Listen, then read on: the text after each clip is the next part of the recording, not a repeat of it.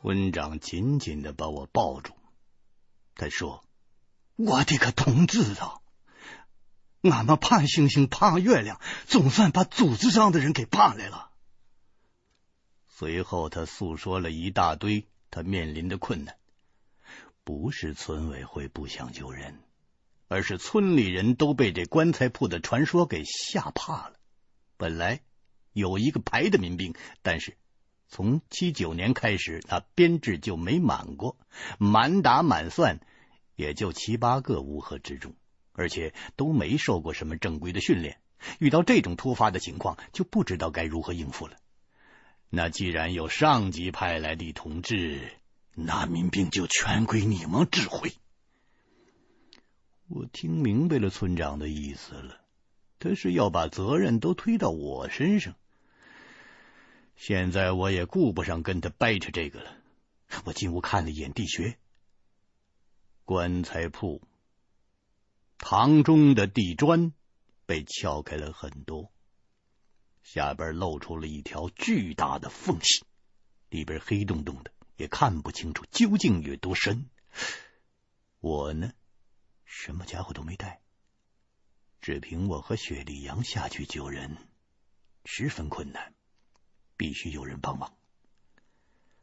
于是我先让村长派一个腿脚快的村民到县城去搬救兵，不管是公安也好，武警也好，还有医务人员，让他们越快赶来越好。我知道孙教授等人已经下去的时间不短了，真要是有危险，多半早就死了。我只能祈求祖师爷保佑，他们只是被困在下边。这样，我们下去的救援还有一线机会。但是欲速则不达呀，这回不能再贸然行动了。而且这些民兵们都是乌合之众，必须提前做好准备。要是再出意外，那麻烦可就大了。随后，让民兵排长集合全体民兵，算上那位民兵排长，一共八个人。都拎着烧火棍、红缨枪，站成横向一列。我站在前边，对他们说：“同志们，我们有两位同志在下面遇难了，我现在要带着你们去救他们。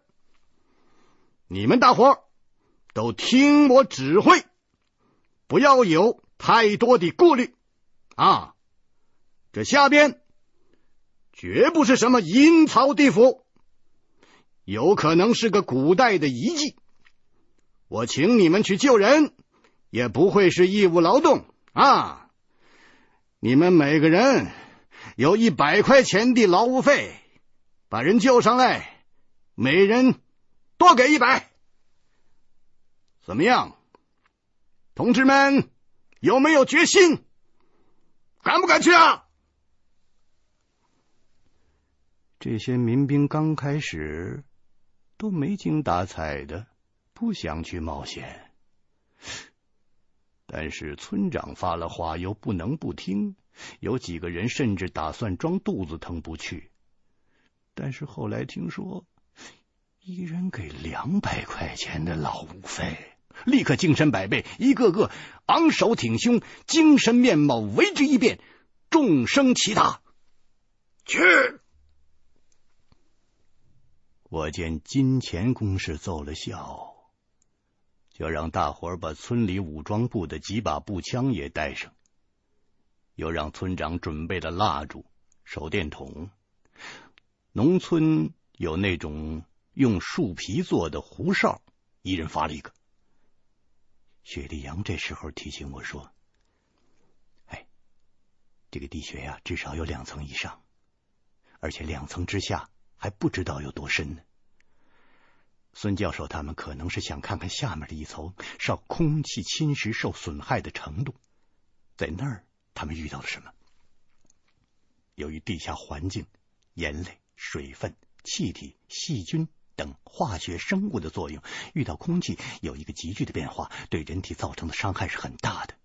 所以呢，每个人都应该用湿毛巾蒙住口鼻，点上火把，火把熄灭就要立即后退。我点头称是，然后让大伙按照雪莉杨的话进行准备，留下三个民兵在上边专门负责升降吊筐。另外，让村长带领村委会的人把住大门，不要让不相干的人进来。看差不多，准备就绪，我正要当先下去，忽然听见门外一阵喧哗，有个瞎子的趁乱挤进来了。只见此人头戴一副双圆盲人镜，他留着山羊胡。一手拿着一本线装的旧书，另一只手握着一根的竹棍子。他焦急地询问棺材铺里的一众人等：“哪位是管事的？快快请出来说话呀！”我不耐烦地对村长喊：“不是不让闲杂人等入内吗？怎么把这瞎子放进来了？把他赶出去，别耽搁了咱们的要紧事啊！”瞎子听见了我说话的方位，用棍子捅了我一下。小子，无礼呀！谅你也不知老夫是何许人也，否则你怎敢口出谎言？老夫是来救尔等性命的。村长也赶过来对我说：“啊啊，对了，呃，胡同志啊。”这这这这位呀，那是县里有名的算命先生啊！哎，你们听听他的话，必定没有错呀。我心里头焦躁异常，我急于想知道孙教授的生死下落，便破口对瞎子骂道：“去你的吧！”当年我们横扫一切牛鬼蛇神的时候，怎么没把你给办了？啊，算命那时候你躲哪儿去了？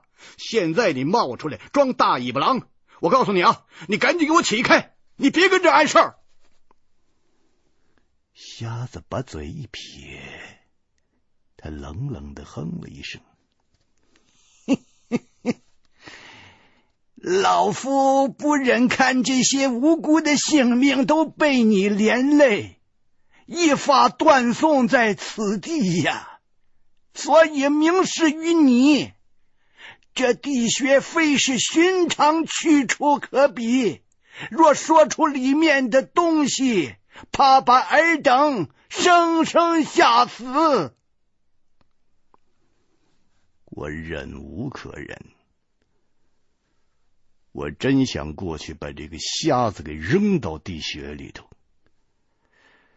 但是，看这算命瞎子，在村民的眼里头，他还是很有地位。真要是呛起来，免不了要得罪很多的人。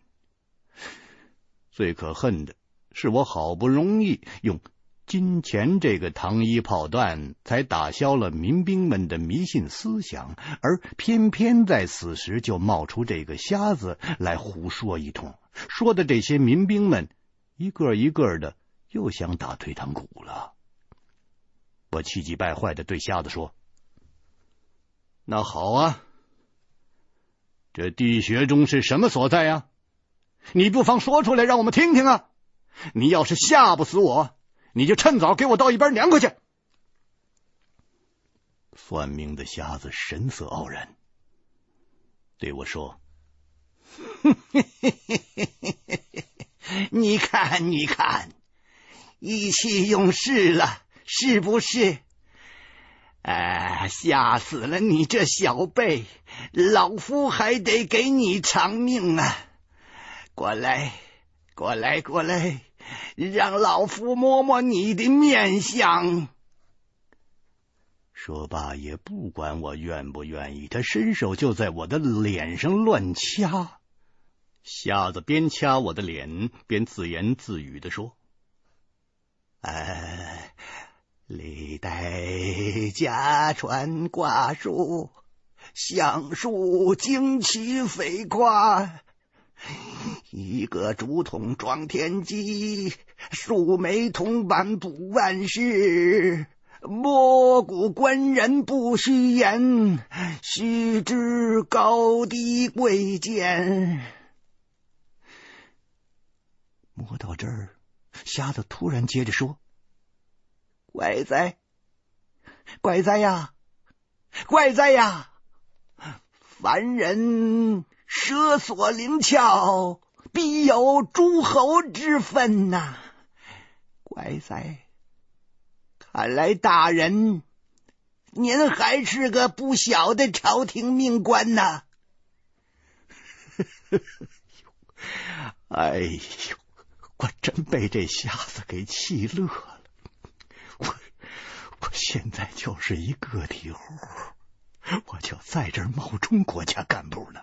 啊，不知道怎么被他知道了，哼，拿这话来吓唬我。哎呀，我们家哪出过什么诸侯啊？搁现在来算，啊，够诸侯级别的封疆大吏，在地方上是省长，在军事上少说那也得是大区的头头啊。我呢，最多当过一连之长，呵呵，真他妈是无稽之谈。这时候，只听瞎子继续说。呃，你如果不走仕途，那注定是没有出头之日啊！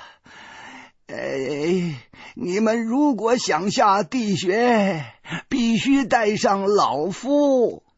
没了老夫的指点，尔等纵然是竖着进去，也会横着出来。雪莉杨。在旁边听了多时了，走过来，在瞎子旁边说：“您是不是觉得这下边是个古墓啊？打算跟我们这些穿山甲下去沾点光啊？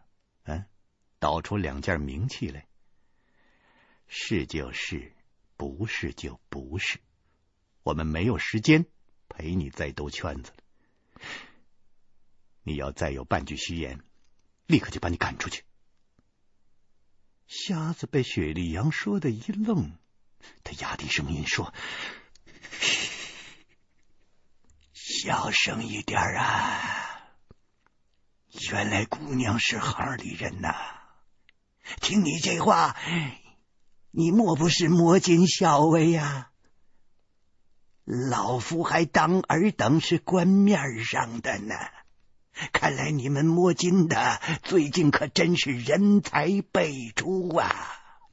那既然不是外人，也不瞒尔等了。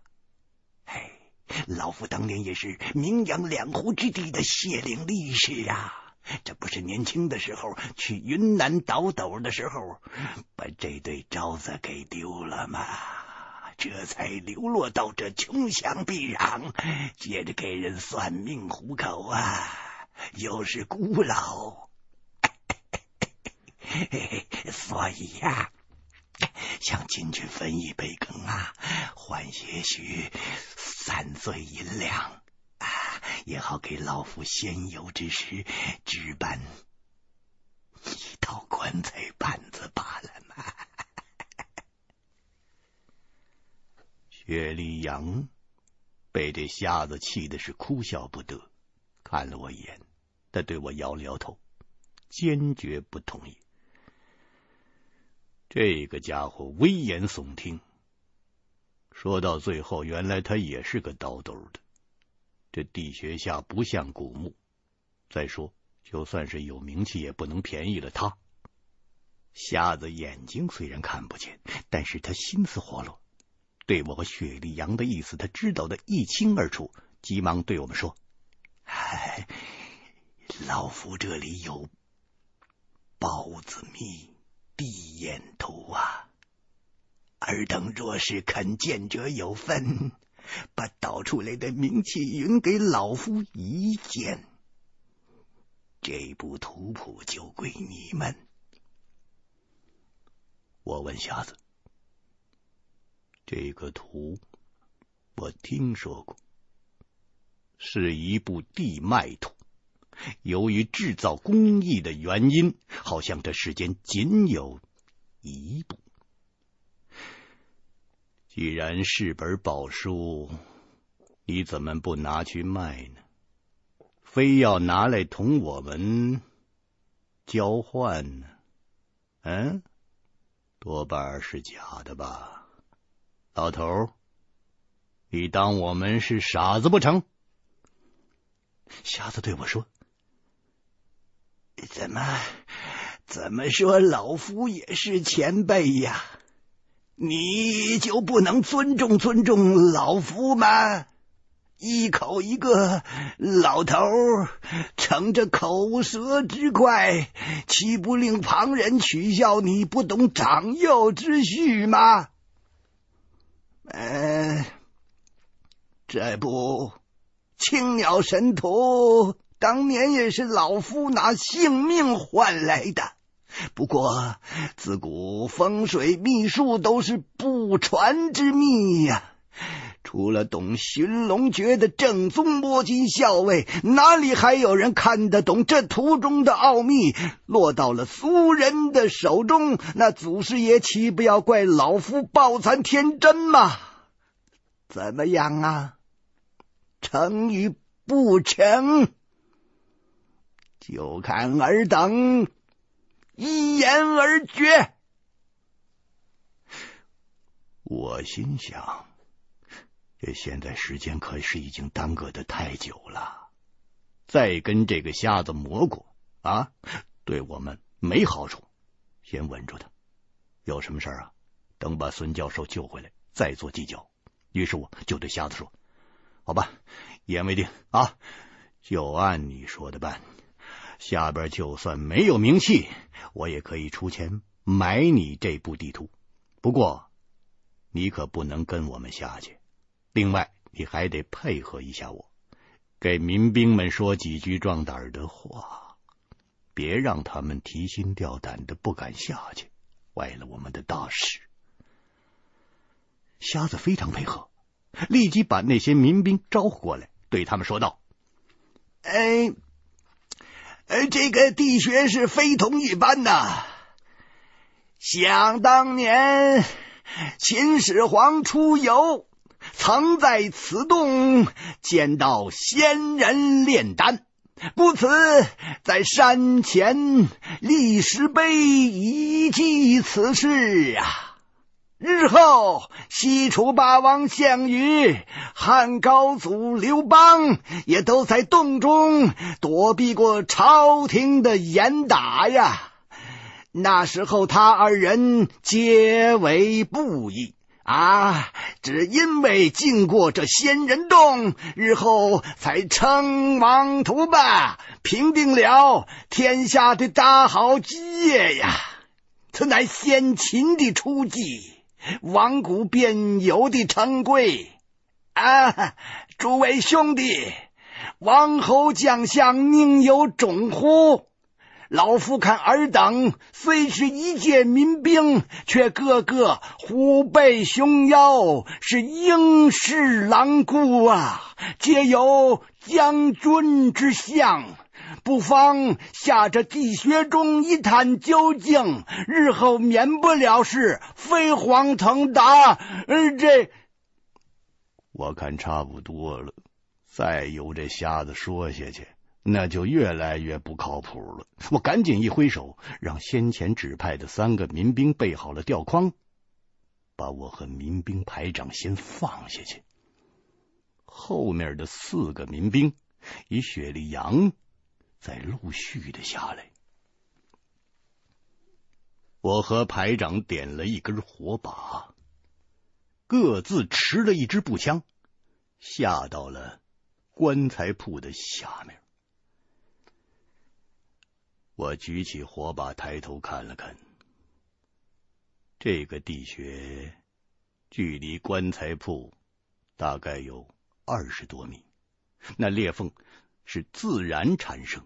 看不出人工的痕迹。那下边是一个非常宽大的通道，高七八米，宽十余米。遍地用长方大石铺成，壁上都渗出了水珠，身处其间，觉得是阴寒透骨啊。古兰这一带水土深厚，轻易见不到地下水，可这里才到地下二十几米，渗水就比较严重了。是同石碑店村的特殊的地理环境有关系。盆地本来就低洼，又时逢雨季，所以才会这样。如果这里真是古墓，那地宫里面的器物，怕也被水损害的差不多了。大地的断层非常的明显，除了我们下来的裂缝，地道中还有很多断层。似乎这里处于一条地震带。好在这条地道虽然构造简单朴拙，却非常的坚固，没有塌方的迹象。民兵排长指着不远的地方告诉我，他第一次下来的时候，就在那儿看见有个石头台子，上面摆着个长方的石头匣匣，有二十来斤的分量。拿出去一看，里面是六尊嫣红似血的。古玉奇兽，那套石匣玉兽我没见过，现在正由村委会的人保管。我问民兵排长：“再往里是什么样子？”民兵排长你摇着头说：“石头是在一个呃呃石头盖的房子里，再往前就没有路了。”但是，石屋地面上还有个破洞，那下面很深。用手电往里面照一照，什么也看不见，就觉得里面冒出来的风啊，那吹的身上就起了一身鸡皮疙瘩，就没敢再看，就抱着石匣匣跑回来了。哦哦，对了，下边有水声。这个时候，后边的人也都陆续下到地穴里了。我看人都到齐了，清点了一遍人数，嘱咐他们不要随便开枪，一定要等我的命令，先看清楚了，别误伤了孙教授和另一位考古人员。我和雪莉杨，外加民兵排长，带着四名民兵，共有七个人，带着四条步枪，点了三支火把。这人多又有枪，加上以两百块钱的劳务费为目标，众人的胆气就壮了，跟着我向地道的深处走去了。这条扩大但是并不算长的地道很干净，没有任何多余的东西。甚至连老鼠都没有一只。我们边走边把手拢在嘴边，呼喊着孙教授。然而，空寂的地道里边，除了阵阵的回声和渗出的水滴声，再没有半点其他的动静。走到了头，果然是像民兵排长说的那样。有一间石屋，与寻常的一间民房大小相差无几，是用一块块的圆形的石头垒砌而成的。门洞是半圆形，毫无遮拦。虽然一看便是人为修造的，却有一种浑然天成的感觉。历史上很少看到这样的建筑物，难道真让瞎子说着了？这是什么？什么神仙炼丹的地方？我问雪莉杨，这这石屋子是做什么用的？雪莉杨也从未见过这样的屋子。于是我们从门洞中穿过，进到了屋里。这里边除了有一张石床，也是一无所有。石床。非常平整，光滑似镜，不像是古墓中的石床。看了半天，我们也瞧不出什么名堂。石屋的地面上有个方方正正的缺口，是个四五十度倾斜地道的入口，下边很深。我用手电往里边照，看不到尽头。只见有一条人工的缓坡可以走下去。孙教授很可能就是从这儿下去了。孙教授，孙教授，孙教授，我在里边喊了几声，没有人回应。我只好当先带着众人下去，留下两个民兵守着入口。以防万一，沿着乱石填土垫成的坡道向下走了很久，忽然听见了水声在流动。我担心孙教授掉进水里头淹死了，急忙紧走了几步。大伙儿到下边一看，这里边是个人工开凿的洞，中间。有个不大的水潭，在手电光的照射下，那潭水是深黑色的，深不见底，不知是不是活水。上边有几个大铁环，吊着数条沉入神潭中的大铁链子。奇怪的是，这链子是黑沉沉的，不像是铁的，但是一时又看不出是什么材质打造，因为上边没有锈痕。巨链笔直，深入潭中的一端，好像坠着什么重物。我们正要近前细看，那几条粗大的链子突然猛烈的抖动了一下，把平静的潭水激起了串串的涟漪。进入到洞穴的深处，除了我和雪莉杨。还有民兵排长带着的两个民兵，我们都忽然间垂直坠入水潭的链条一阵抖动，都不禁向后退了数步。这个洞里头没有风啊，潭中也没有波呀，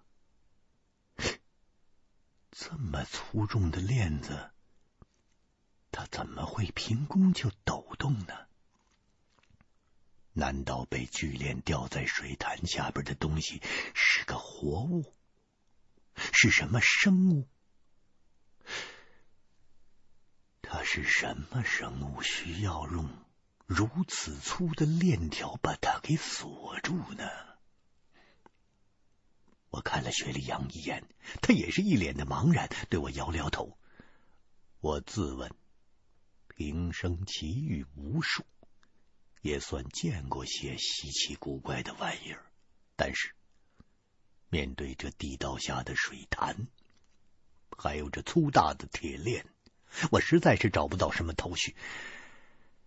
但是事关孙教授的下落，只有冒险把铁链子拉上来，看看下边究竟是什么。这个时候。民兵们开始紧张起来了。自古以来，三秦之地，那便是民风彪悍。对于这些当地农民出身的民兵，如果让他们面对荷枪实弹的敌人，也未必会退缩。但是这里几千年来的迷信思想根深蒂固，再加上没下地穴之前，村民们纷纷议论，说什么的都有。当我们身临其境。这些民兵见了这怪异的情况，自然不免是疑神疑鬼。民兵排长对我说：“强强首长啊，啊不，不是胡首长啊，这水洼洼里啊，怕不是锁着什么怪物嘞，惊动不得呀。那否则咱从那就得遭殃嘞。”另外两个民兵也说：“是啊，是啊，那怕是我怕是正锁着黄河中的精怪了，莫要轻举妄动啊，免得招灾惹祸呀。”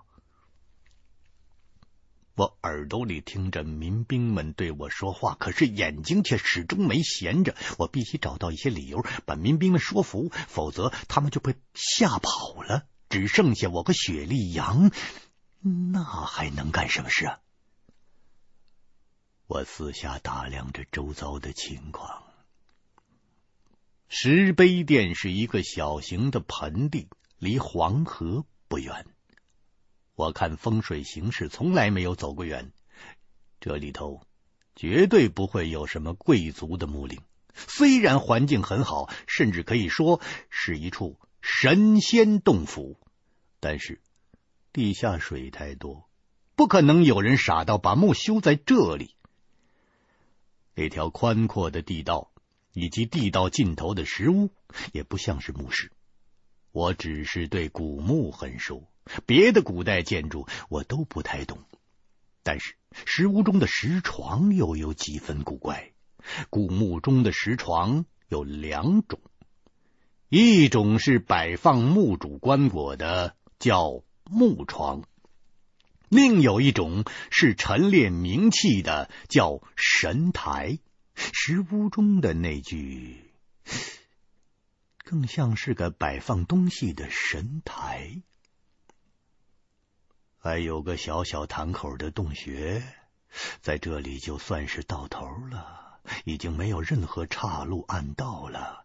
那孙教授和另一名考古队员肯定是进了这个洞穴，这里全无他们的踪迹。难道他们遭到了什么不测，掉进这水潭里了？整个洞都有明显的人工开凿的痕迹，规模也不是很大。数条粗大的铁链穿过了洞顶，连接着角落的一个窑路，看来是可以升降的。我伸手摸了摸链条，确实是铁的，不过外层涂上了防锈的涂料，显得是黑沉沉的，毫无光泽。我再看，沉入潭中的铁链还在微微的抖动，应该不会是被潭下的暗涌所冲吧？肯定是有活的东西，难道被铁链拴着的是什么巨猿、老龙之类？这种事万不能对那些民兵们讲啊！我忽然想起算命瞎子的话来了。这个老头信口开河，不过对这些村民却是很有奇效。我不妨也照猫画虎，以迷信思想对付迷信思想。反正当务之急是把坛中的东西拽上来，尽快的找到孙教授。于是，我一脸坚毅的表情，对民兵们说道：“同志们，咱们一起动手，把铁链从坛中拽出来。”民兵排长不等我把话说完，就抢着对我说：“胡首长哎，我的胡大首长哎，拽不得呀，万万拽不得呀！这铁链拴着的黄河老怪呀，这等弥天大事啊，不敢随便做呀。”说实话，我的心里也没底儿，不过表面上却要装的镇定自若，拿出点首长的感觉。我对民兵排长说。排长同志，你不记得那位有名的算命先生是怎么说的吗？啊，你们村那位瞎子先生是古时的姜太公刘伯温、诸葛亮转世啊！他前知八千年，后知五百载。他说这里是个仙人洞啊！我看没错，因为我在研究古代资料的时候看到过这样的描述。啊，这坛中坠的那一定是太上老君炼丹的香炉，里面有吃了长生不老、百病不生的灵丹妙药。咱们呢，肯定是先发现这些仙丹的。嗯，这要按照国际惯例，就应该啊，应该啊。国际上对于个人首先发现的东西，好像会让发现者享受什么权利？这、这，我我我一时还真想不起来了，我赶紧就问雪莉杨：“呃，这个啊，这个这个这个国际惯例是是什么来着？”雪莉杨替我说：“按国际惯例，首先发现的人享有命名权。”我一听，光命名哪行啊？我就接着对民兵同志们讲：“同志们，命名权，你们懂了吗？”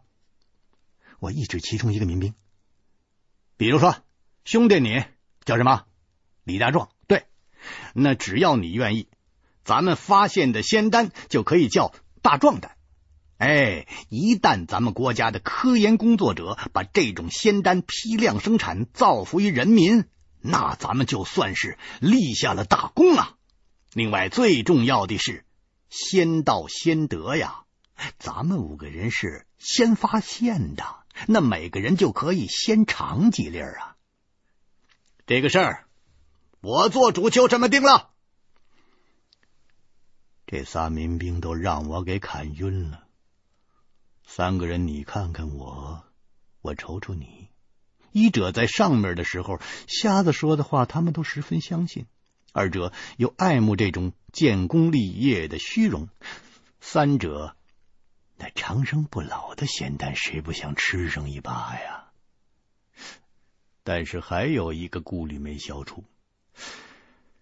既然铁链下坠着的是太上老君的炼丹炉，那为何这个铁链它会不时的抖动呢？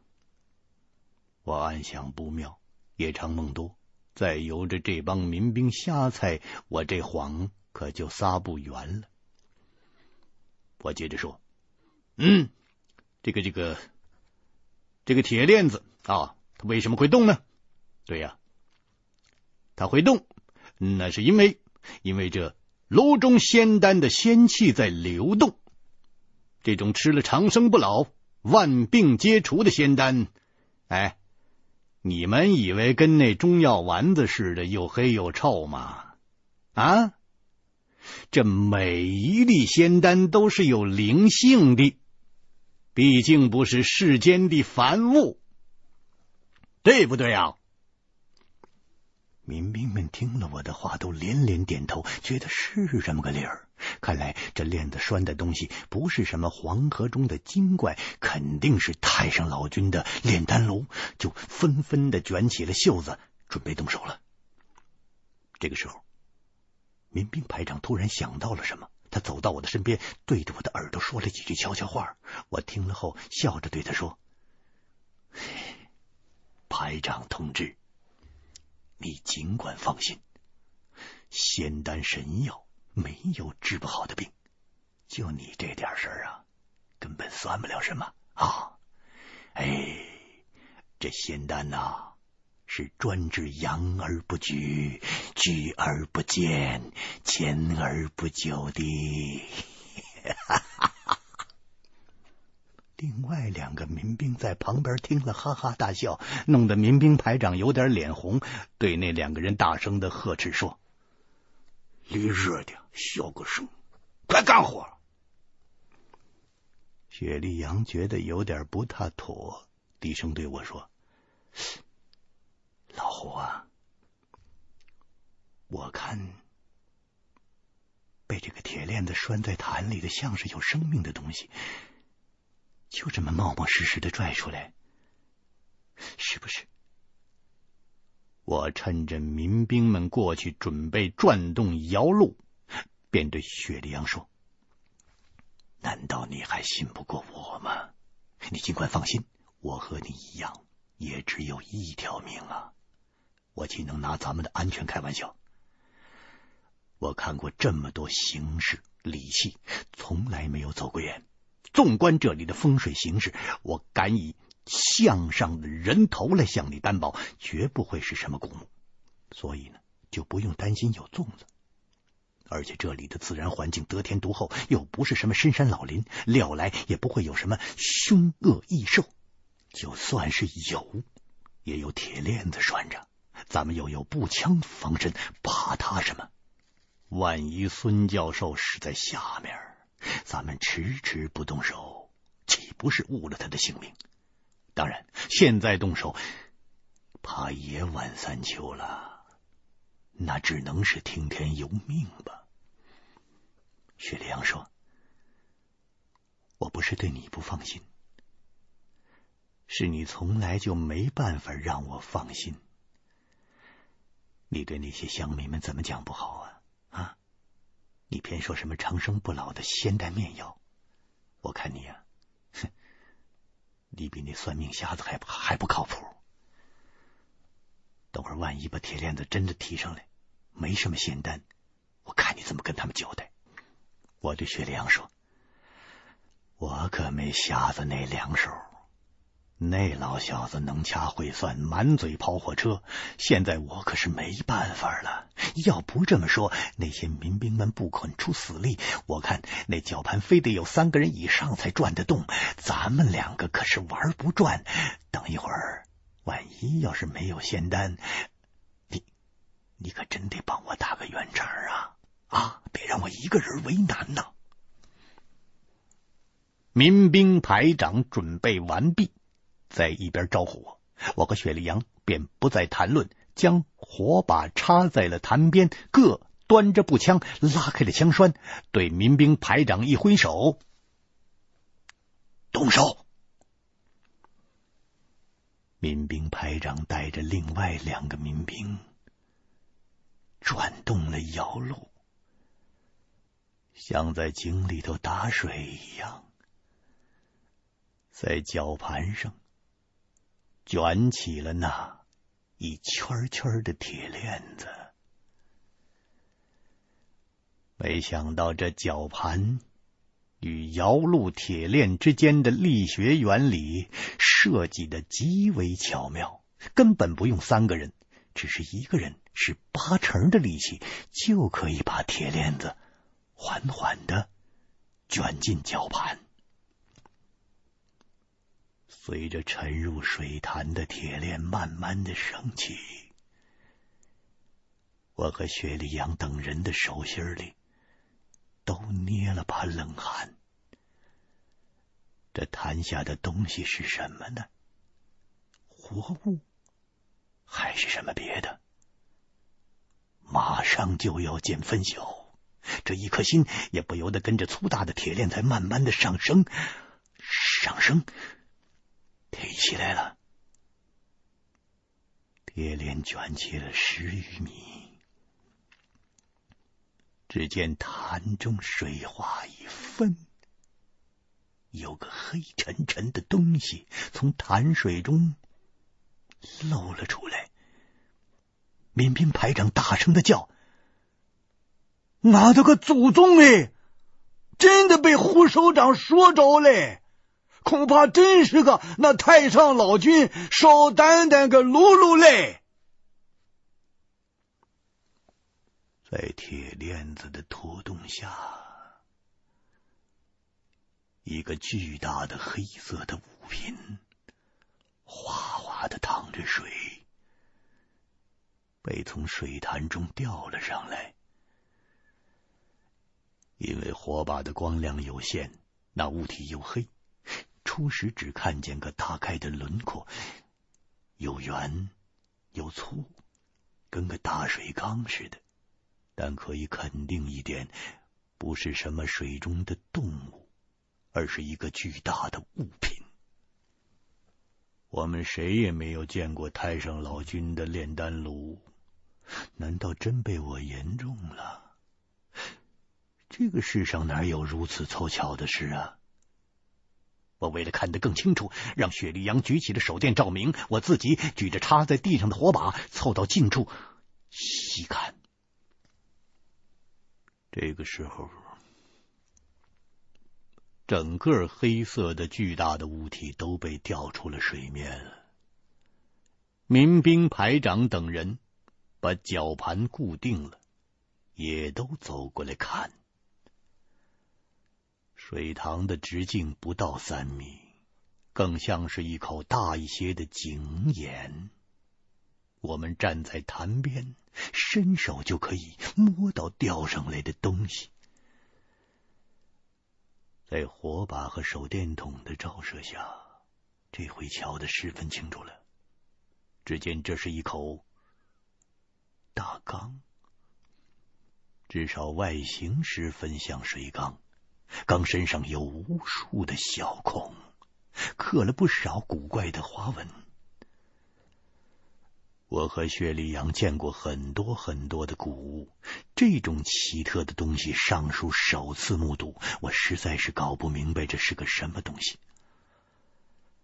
年代、历史、出处全都看不出来，更不知道是什么人大费周折把它用数条铁链吊在水潭里。这口破缸，它值得这么机密吗？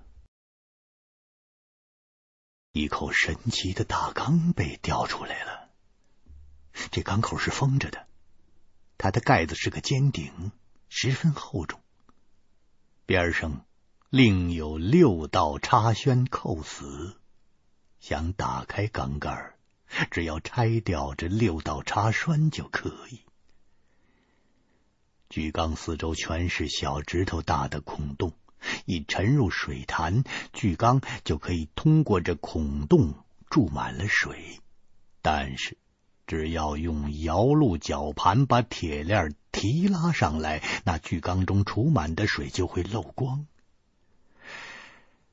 天底下的水缸都是用来盛水的，但是这口怪缸的功能好像不那么简单。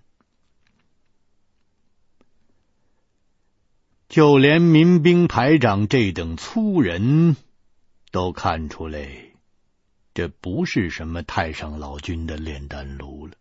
他忍不住问：“我说，胡首长，这怎么不像是太上老君那那那装弹药的炉子啊？啊，他他倒有几分。”像我们家里漏水的那口破缸啊！我对民兵排长说：“排长同志，这就是你不懂了。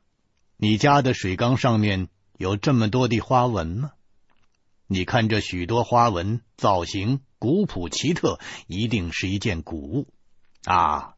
你呀，就等着文物局来给你们村的民兵发奖状吧！啊！”薛立阳看罢了这口怪缸，也是心下疑惑。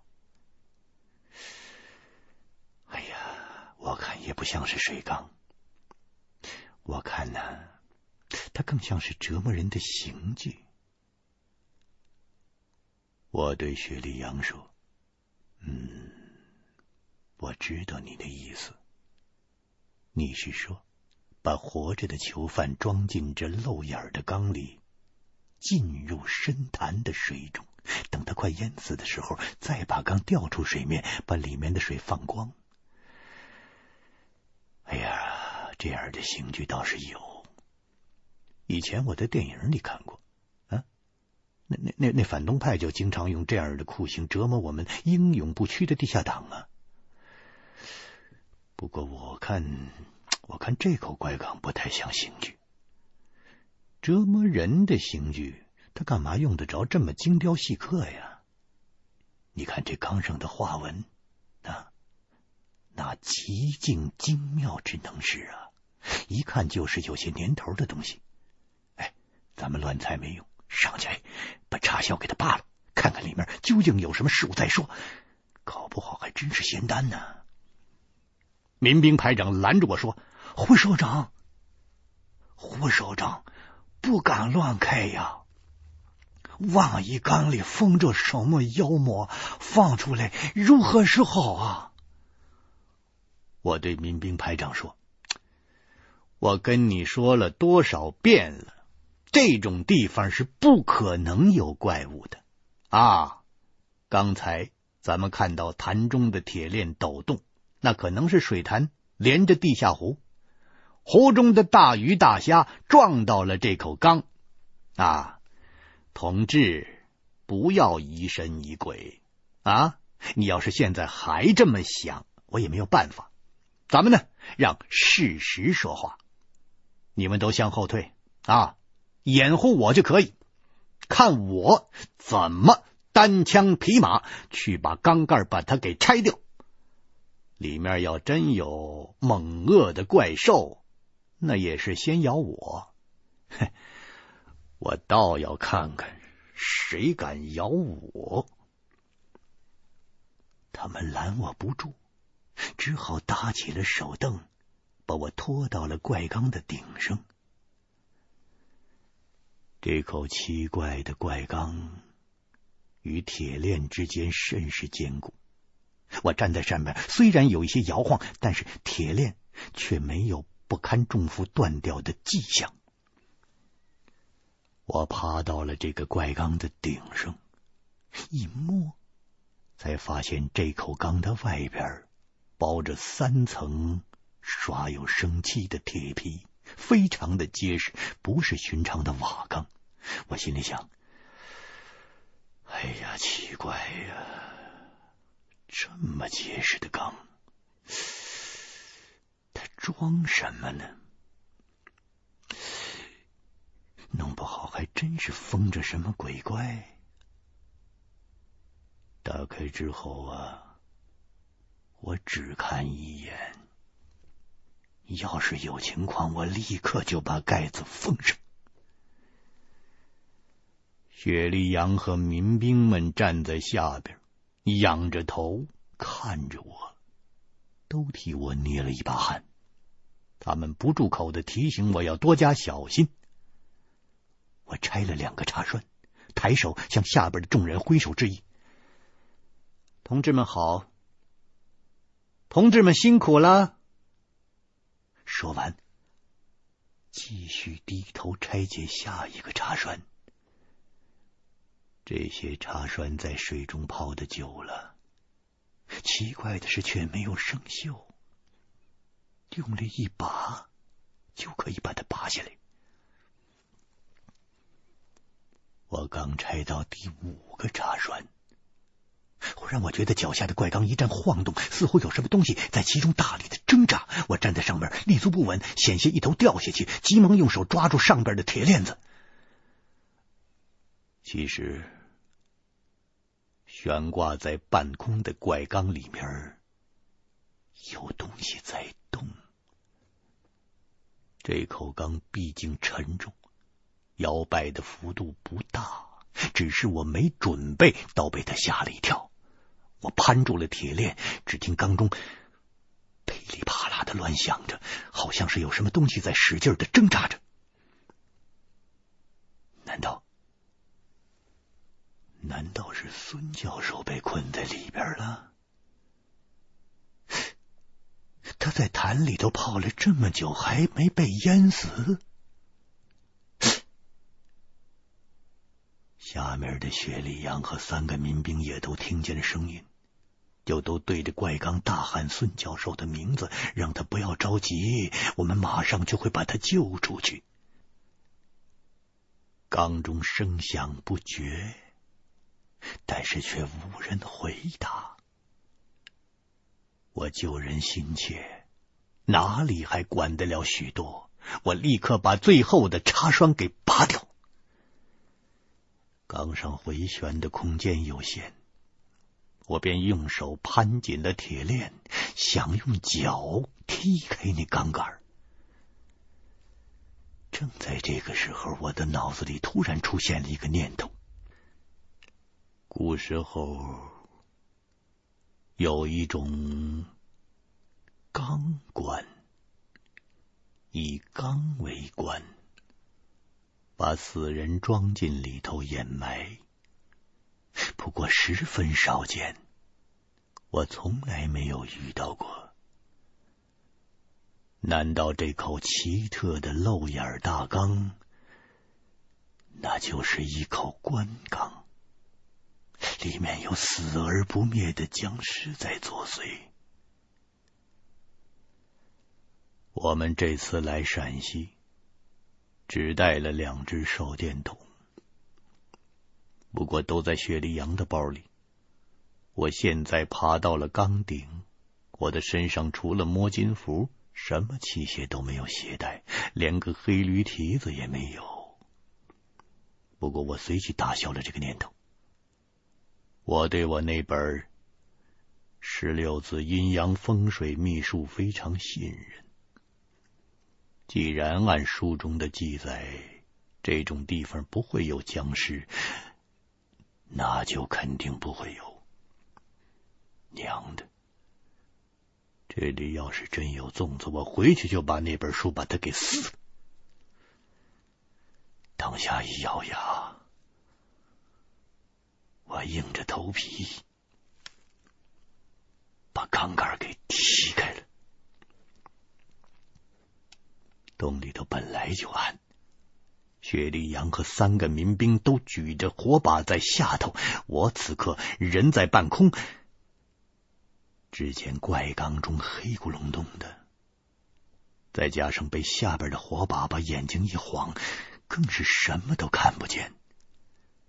我俯下身，想让下边的人抛来个手电筒，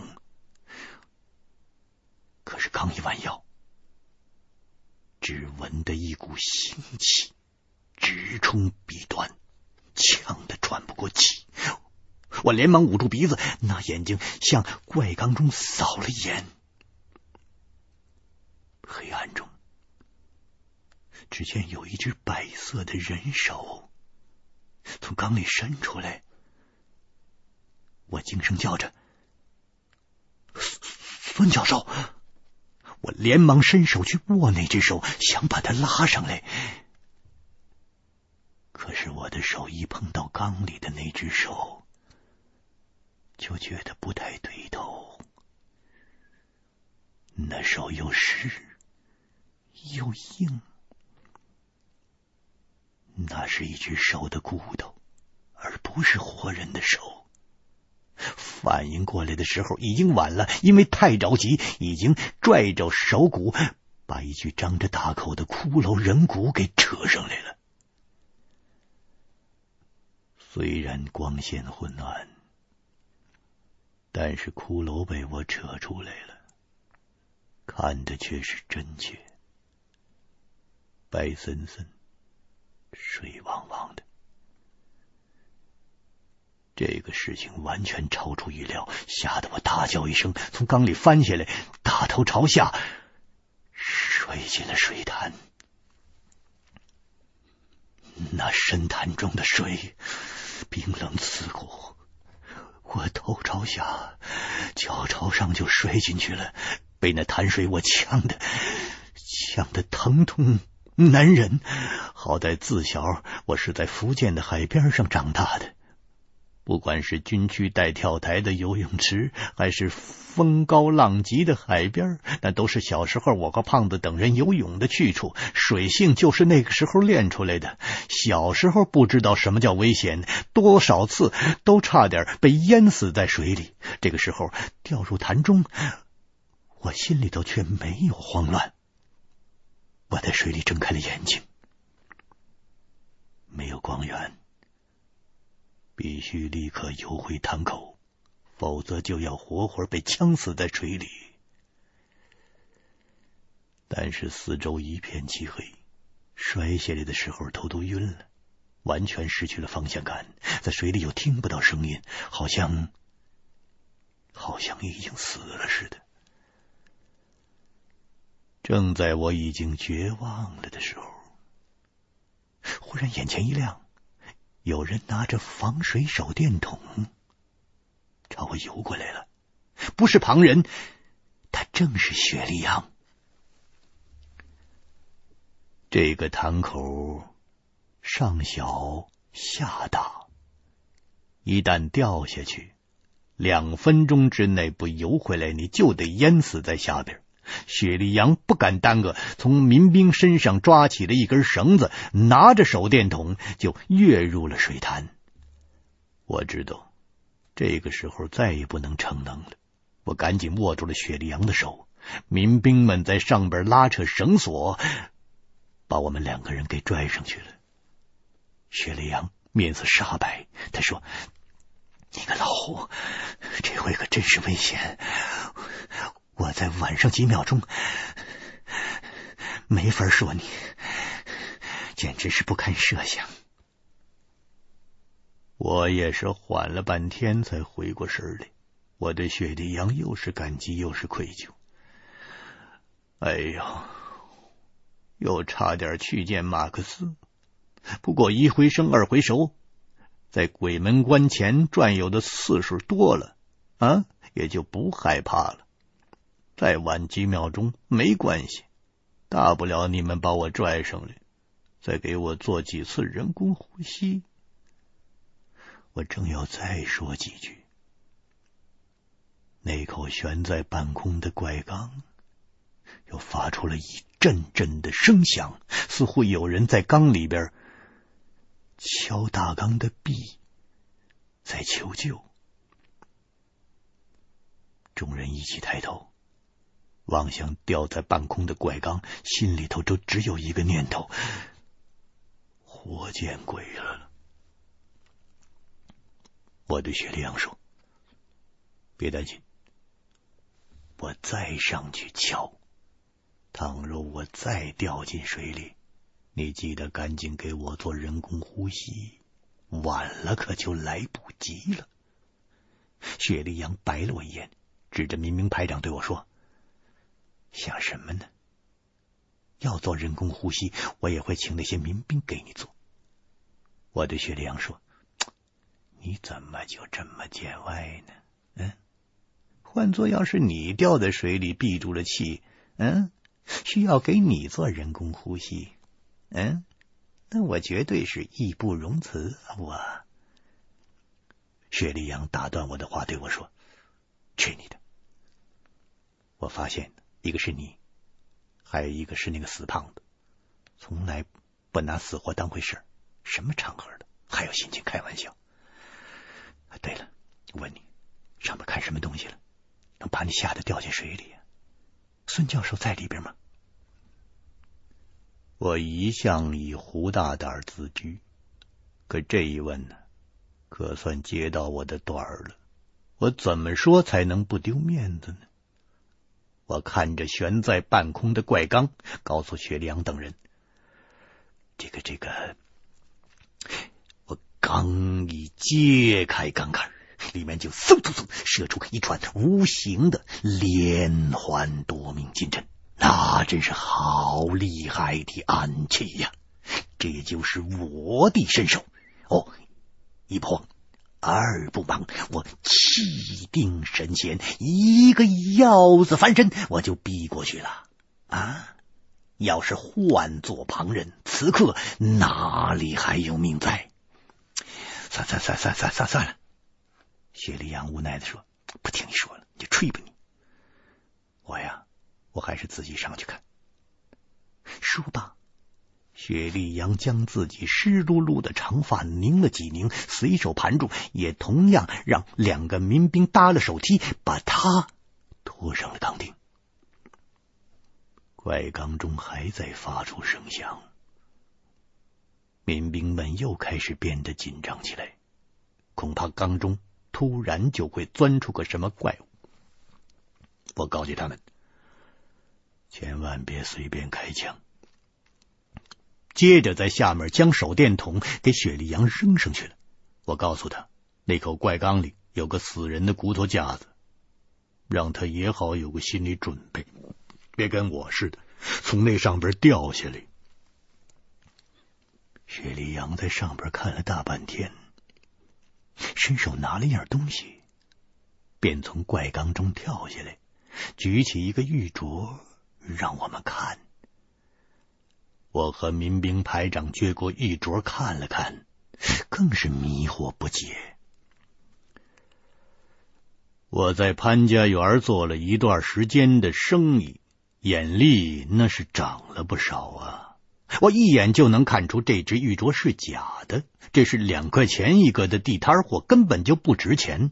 难道难道这口怪缸中的白骨她是个女子，而且还是没死多久的？那他究竟是怎么给装进这口怪缸的？是死后被装进去的，还是活着装进去淹死的？以钢棺安葬这一点可以排除。中国人究竟是入土为安呢？绝不会把死者抛在水里啊！眼前这一团乱麻般的复杂的情况，果然是一点头绪都没有啊！徐立阳对我说。老侯，你猜那口缸里是什么东西发出响声的？我说：啊，莫非是骨头架子成精了？中国古代倒是有白骨精这么一说啊。不过那白骨精在很多年以前不是被孙悟空给消灭了吗？难道这这又出了新新新出道的，想让咱们老百姓重受二遍苦，再再再再受二茬罪？薛立阳笑着说：“真会联想，不是什么白骨精。刚才我看得清楚，缸里头共有三具人骨，都是成年人，底下还有二十多条圆形的怪鱼，虽只有两三尺长，但是这种鱼的力气大得超乎寻常。